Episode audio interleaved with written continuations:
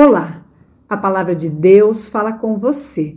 Sou a pastora Vera Maria Imich, atuo na comunidade pastoral da Consolação da CELQP, da Igreja Evangélica de Confissão Luterana no Brasil. O Espírito do Senhor estará sobre ele e lhe dará sabedoria e conhecimento, capacidade e poder. Ele temerá o Senhor, conhecerá a sua vontade. Isaías 11, 2. Após o domingo de descanso para muitos, após trabalhar seis dias, iniciamos a semana de trabalho com um texto profético, iluminado e cheio de sentido e significado.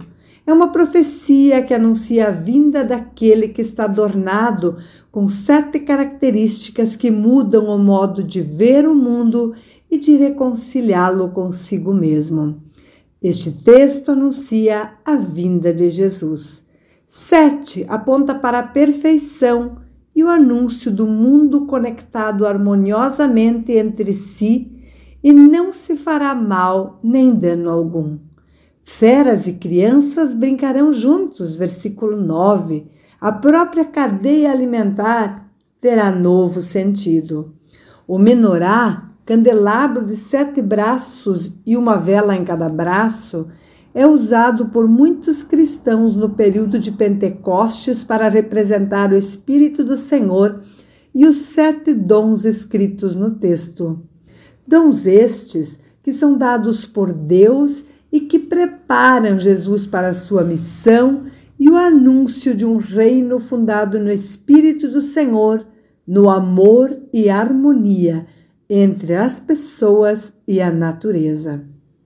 Este reinado será conduzido pela sabedoria do bom senso e das atitudes corretas, do entendimento que dá a capacidade de entender as coisas e o mundo.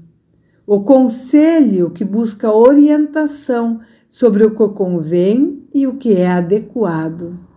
A fortaleza que a acolhe e protege os necessitados. O conhecimento que vem de Deus e que se revela na ciência que muda o mundo para melhor e ajuda a enfrentar pandemias e enfermidades. O temor ao Senhor, que não se caracteriza por medo, mas por obediência e adoração. E ainda no versículo 3, o deleite no Senhor, que é a verdadeira alegria, o contentamento de sermos seus.